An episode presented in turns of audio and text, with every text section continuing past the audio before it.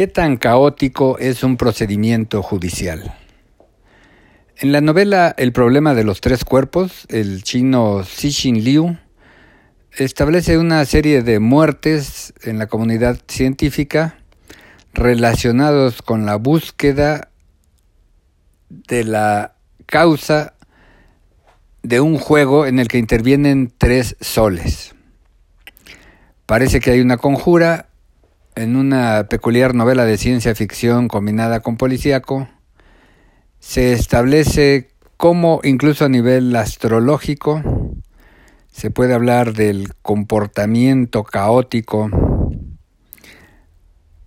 y de una problemática que en la matemática se ha establecido como mecánica clásica.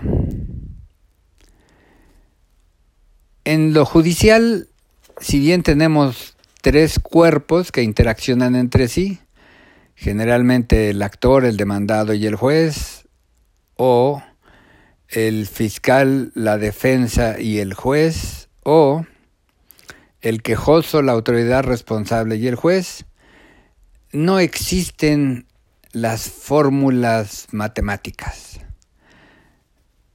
Un tema viejo en lo judicial es la posibilidad de que ciertos trámites se resuelvan mecánicamente, como si hubiera robots jueces que en ciertos casos dieran siempre el mismo resultado. La verdad es que lo jurisdiccional no sucede así.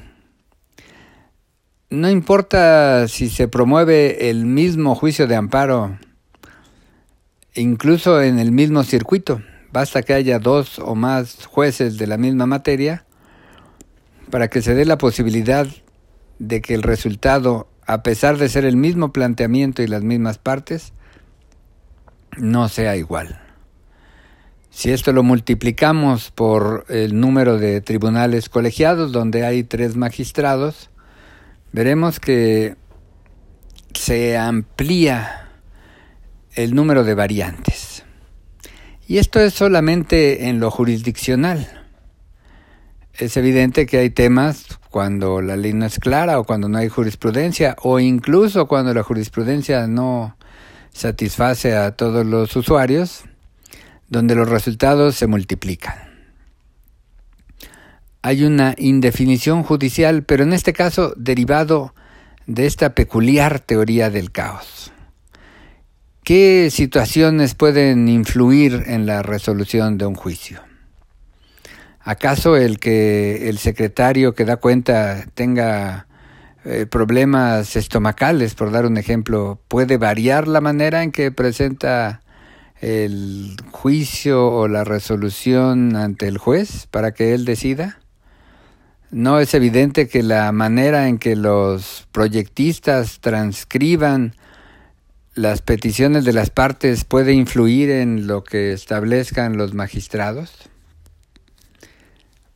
Más allá incluso, si cerca de un juzgado o tribunal hay una marcha de un grupo político y después de perder cuatro horas en el tránsito, el juzgador inconscientemente está influenciado para eh, resolver en contra de estas personas que lo han afectado.